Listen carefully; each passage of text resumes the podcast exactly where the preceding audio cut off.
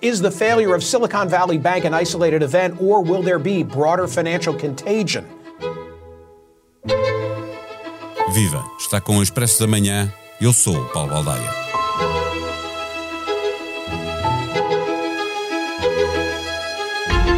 A falência do Silicon Valley Bank foi a maior de uma instituição financeira dos Estados Unidos desde a crise de 2008 era o 16º maior banco do país em valor de ativos, cerca de 200 mil milhões de euros, quase o equivalente ao PIB português. Os depósitos superiores a 170 mil milhões de euros eram e são uma das preocupações, porque muitos dos depositantes são empresas tecnológicas dependentes daquele dinheiro para pagar aos funcionários e aos fornecedores. As bolsas iniciaram a semana da pior maneira, houve bancos importantes a cair mais de 10%, a banca espanhola esteve em foco pela negativa e as ações das maiores empresas europeias tiveram o que é para já o pior dia do ano. Os mercados mudaram a aposta sobre as subidas das taxas de juros dos bancos centrais e acreditam que quer o Fed, quer o Banco de Inglaterra ou mesmo o Banco Central Europeu acabarão por suspender o ritmo de crescimento dos juros ou pelo menos abrandar esse ritmo. Em Inglaterra, o ex-SBC acabou a comprar a filial do Silicon Valley para evitar a morte de importantes empresas do setor tecnológico. O que nos trouxe até aqui tem alguma semelhança com o que nos levou à crise de 2008?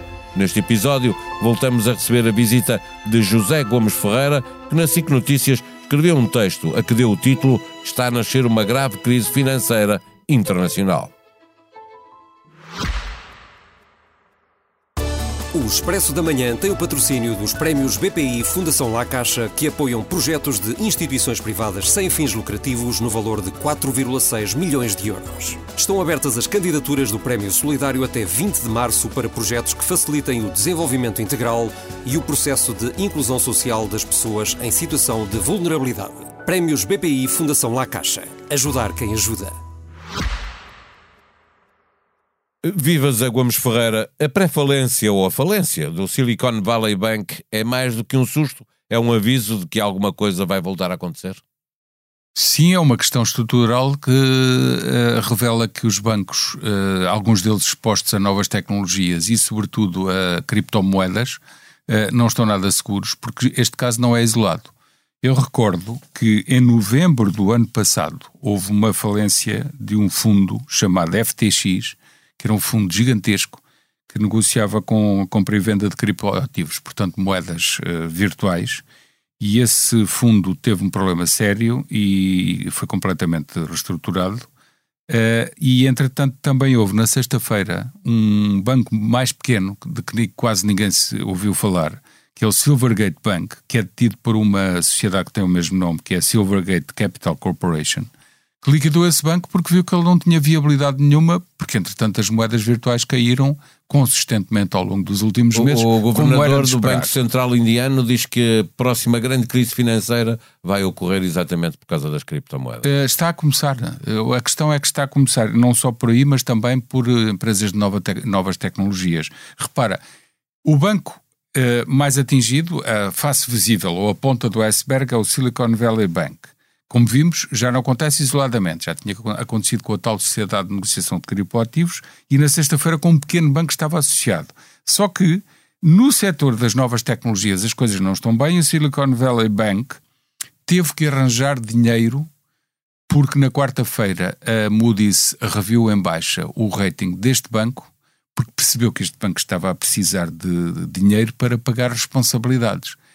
Uh, e o banco já estava antes a tentar vender obrigações do Tesouro E falhou um aumento de capital também, não? É? Mas tinha a ver com isso. É como não conseguiu que houvesse acionistas para entrar no capital, nem os atuais entraram no capital porque não têm dinheiro suficiente, o que aconteceu foi que o banco quis vender ativos. Que ativos eram esses? Eram precisamente o colateral que tinha, que era obrigações do Tesouro norte-americanas. Ora, essas obrigações, o valor comercial dessas obrigações está muito baixo porque os juros estão muito altos, funciona na relação inversa. E se os, se os continuasse a ter no seu balanço, não fazia o teste de mercado. Mas como teve que os vender, fez o teste de mercado. Resultado, ficou com muito menos capital do que precisava. E é por isso que acontece esta situação em que o banco, na verdade, tem que uh, ser entregue ao uh, comitê, ou melhor, ao fundo que corresponde ao Fundo de Garantia de Depósitos em Portugal e na União Europeia, que é o FDIC.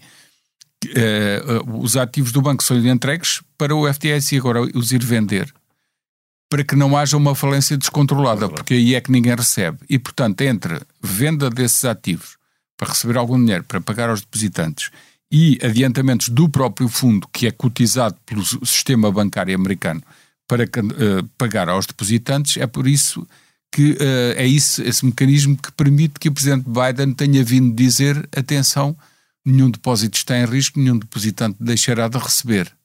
Eh, vamos ver eh, como é que isto se desenrola. Entretanto, em Inglaterra, o ex-SBC eh, comprou a filial do, do Banco Falido. Foi um dos países, aliás, onde houve mais stress. Isso foi, levar, foi em espelho. Para... Foi em espelho. A questão é que esta compra foi feita, ou este negócio foi feito, para salvar milhares de startups e, e grandes empresas de tecnologia uh, em Inglaterra. Portanto, isto pode ter certo. um efeito dominó e atingir em força também a economia. É que nós agora falamos apenas das razões factuais e cronológicas até para esta situação acontecer. Mas, na verdade, o que está por trás é uma debilidade estrutural de bancos que estão mais expostos a setores que foram muito beneficiados com aquilo que foi a emissão gigantesca de dinheiro pelos bancos centrais, no caso uh, a Reserva Federal Norte-Americana e também o Banco Central então, Europeu, nos últimos que está anos. acontecer o que aconteceu em 2008, não é? É, é, é, levou é assustadoramente uh, similar, sim, é assustadoramente similar. Também foi com duas agências de crédito hipotecário, Freddie Mac e Freddie, uh, Freddie Mac e Fannie Mae, assim é que é, Uh, e depois houve um banco que ficou em dificuldades em março do ano seguinte, isto começou em 2007, em 2008 em março Bear Stearns ficou em dificuldades, acabou por, por falir, uh, por ser liquidado controladamente, assim é que é, e depois levou à grande falência do, do Lehman uh, no final de, em novembro de 2008, e portanto isto foi um processo, e, e nós estamos no meio de um processo idêntico, e não notámos os sinais anteriores, mas estamos no meio de um processo idêntico, e o que é que está por detrás? Primeiro, um, ativos hipervalorizados, desde uh, as ações de sociedades uh, de novas tecnologias e esta moda que não tem outro nome de se financiar startups sem saber exatamente o que é que elas vão dar, mas porque está na moda dar crédito e, e, e esperar depois dê resultado, há muitas que não, nunca pagam o, o próprio financiamento que receberam, seja em empréstimo, seja em forma de capital. Mas estes grandes bancos ou detêm os títulos dos empréstimos ou detêm as ações dessas empresas, eh, fatalmente chega o momento em que elas têm que dar retorno e se não dão, os balanços dos bancos. É, uma das coisas que salientas no, no teu texto é o facto de eh, só se deve cunhar moeda, ou seja, fazer dinheiro, se há riqueza. Essa e, é a razão ainda é. anterior a tudo o que estamos a falar. Porque é, é, digamos que fomos cronologicamente da linha do tempo, estamos aí para trás. Para trás. A, a, raiz do problema, a razão não? É? pela qual houve estas valorizações de criptomoedas, de, startup, de ações de startups, de, uh, do mercado em geral, do próprio mercado imobiliário, do mercado de ações em geral, recordo uma outra coisa anterior a essa, que foi a resolução da crise de 2007-2008, que por sua vez foi um arrastar do que vinha da crise de 2001, da bolha das dot-com, das dot-com. Sucessivamente, a resolução ou a, a aparente resolução dessas crises foi feita com a emissão de dinheiro pelos bancos centrais, primeiro em 2004, 2005, 2006, que depois deu a crise de 2007. Depois, em, em 2009, 2010, 2011, continuou-se a emitir dinheiro crise, deu a crise das dívidas que soberanas. Que acabou por, por, dar a crise das dívidas soberanas porque os Estados endividaram-se demasiado, nomeadamente os Estados mais frágeis da, da periferia da União Europeia, ainda mais subiram as suas dívidas, e a resolução da crise das dívidas soberanas voltou a ser, não com reformas estruturais e de fundo das economias que estão em causa, mas com a emissão de ainda mais dinheiro, a ponto, a ponto de nós chegarmos a 2020. Depois veio também a, a pandemia, pandemia é? é? importante não esquecer e... que continuou eh, cuja eh, receita, entre aspas, para resolver o problema, continua a ser a emissão de mais dinheiro para Estados ainda mais endividados. Este corolário todo leva a que no final de 2022, princípio de 2023, os balanços dos bancos centrais, Fed e BCE, estejam quase próximo dos 18, 20 trillion, o bilhão em português, que é um milhão de milhões, de dólares ou de euros, consoante os casos. E uh, o problema é que neste momento, depois destas emissões todas, houve, como já dissemos nesta conversa, partes de, de, de, de ativos ou grandes partes de ativos de ações de empresas, criptomoedas, por aí fora, que hipervalorizaram, mas que entretanto agora estão a ter o teste da verdade. Porquê? Porque Desde o ano passado, desde o início do ano passado, os bancos centrais tiveram que começar a subir os juros porque a inflação disparou. Ora, a inflação subir vem nos livros da teoria monetária clássica é, que, a, a maior parte dos economistas dinheiro, é? exato, que a maior parte dos economistas decidiu ignorar e dizer que já não se aplicava e enganaram-se redondamente. Isto é uma velha questão, até minha pessoal, com convidados que até tenho tido no, no próprio antena da SIC Notícias, que há anos a fio lhes pergunto, mas vocês não estão a perceber que estamos a resolver os problemas com a emissão de dinheiro? Isto mais tarde, na linha do tempo, vai dar hiperinflação. Ah, não, não é assim, agora as regras já são outras. Anos a fio eu ouvi esta resposta. É exatamente a Quando mesma regra. Estão a, correr bem, a emissão de dinheiro tem que corresponder à criação de riqueza. Se há um acréscimo do PIB, esse acréscimo tem que ter em espelho uma emissão de dinheiro pelos bancos centrais para quê? Para que se há menos dinheiro em circulação, há naturalmente um puxar para baixo da economia, porque não há dinheiro para fazer, para fazer circular e pagar aos fornecedores e, e para os compradores terem dinheiro no bolso para comprar. Portanto, como houve acréscimo de economia, para a moeda ser neutra tem que se emitir moeda nessa proporção. O que se fez nos últimos anos, sobretudo desde, aliás, nas últimas duas décadas, como vimos, foi cada vez que há uma crise emite-se mais dinheiro para os bancos centrais, para os Estados emitirem mais dinheiro. leva a outra crise Aumenta-se a dívida real dos Estados, porque ela em função do PIB parece que às vezes diminui, mas na verdade em valor absoluto está sempre a subir. Caso português. Caso português. E uh, não se resolvem os problemas estruturais e fica-se dependente de um período em que a inflação aparece, e aí está ela, e quando a inflação aparece, ao contrário do que querem os intelectuais que dizem ah, mas não há outra solução, tem que haver outra solução. Não, quando há hiperinflação não há outra solução. Tem que subir é juros do, pela fonte do dinheiro. E foi o que aconteceu. E agora com a subida de juros, o que é que acontece? Como os devedores aos bancos têm que pagar, ou sob a forma, devedores sob a forma de empréstimos, ou sob a forma de partes detidas pelos bancos, têm que dar retorno. Se não dão retorno, própria, o próprio título de capital, que são as ações destas empresas novas tecnologias e as próprias da criptomoedas, vão diminuindo. Isto é um problema estrutural gravíssimo e, portanto, não se pense que por uh, Joe Biden ter vindo dizer que o problema está a ser conscrito ao, ao Silicon Valley Sim, Bank. Esse, eu, essa é declaração política resolve o problema. O que ele fez foi gerir expectativas. Aliás, o que ele fez, ele e Sunak em, em, no Reino Unido, foi cunhar este problema como isto é um problema estrutural muito grave e eles estão altamente preocupados. Sim, e, e o mercado não tem reagido a isso. Deixa-me fazer-te uma última Aliás, pergunta. desculpa, só para concluir o raciocínio. O mercado continua a penalizar fortemente as ações de todos, de, de muitos banca, outros bancos. Completamente. Nomeadamente. E não uh, apenas, mas sobretudo banca. Sim, tenho aqui o First Republic, caiu 80% nesta segunda-feira e não tem, não, aparentemente não tem nada a ver com esta história. Mas, na verdade, os bancos, uns mais, outros Sim. menos, estão os a ser fortemente caíram muito e os pequenos bancos na América estão muito E, infelizmente, isto não vai ficar por aqui porque é um problema é estrutural. É isso que eu te quero perguntar. Última pergunta. Eh, de todo lado chegam pedidos para os bancos centrais travarem as, as subidas das taxas de juros. Uh, os mercados já fazem apostas diferentes, previam subidas e agora prevêem que possa não, possa não existir. A questão, são duas perguntas numa. acreditas que, que os bancos centrais, BCE e Fed, vão parar as subidas ou pelo menos diminuir o ritmo. E ponto 2, são inevitáveis mais falências, se não em bancos, em muitas empresas. São inevitáveis, respondo já à segunda, são inevitáveis mais uh, uh, não pagamentos, portanto, incidentes de crédito de devedores aos bancos, tanto nos Estados Unidos como no Reino Unido, como na União Europeia e na zona euro em particular. São inevitáveis.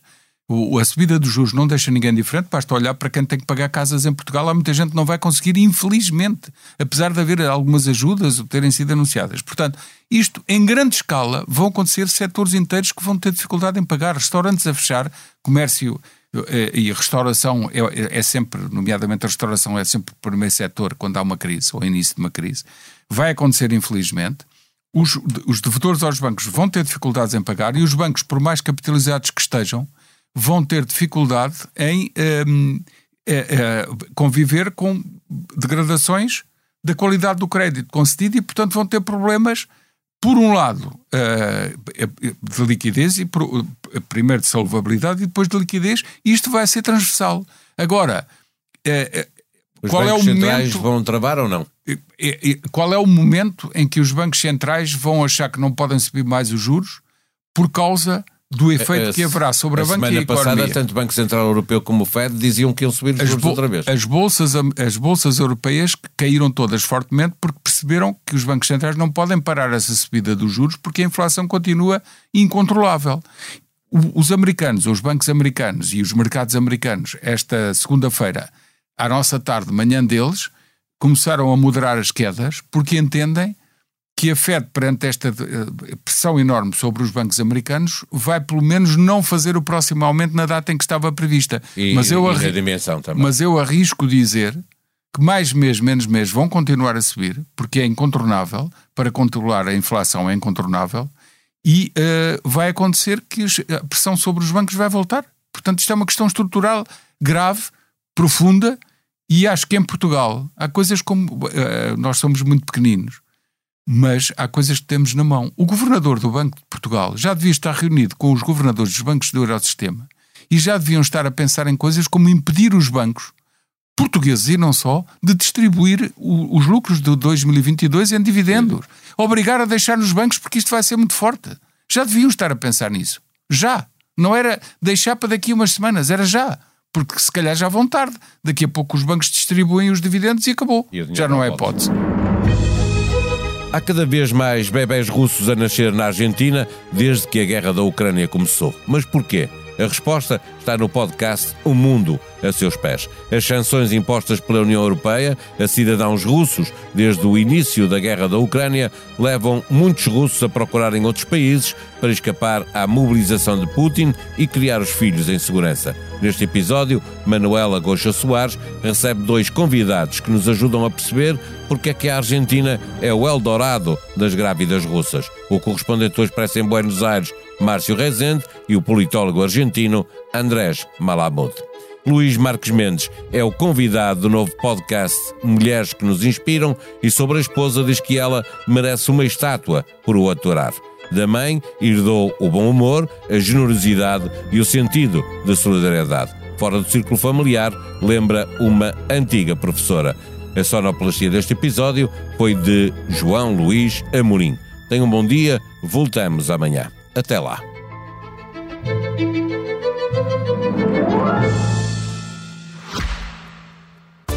O Expresso da Manhã tem o patrocínio dos prémios BPI Fundação La Caixa, que apoiam projetos de instituições privadas sem fins lucrativos no valor de 4,6 milhões de euros. Estão abertas as candidaturas do Prémio Solidário até 20 de março para projetos que facilitem o desenvolvimento integral e o processo de inclusão social das pessoas em situação de vulnerabilidade. Prémios BPI Fundação La Caixa. Ajudar quem ajuda.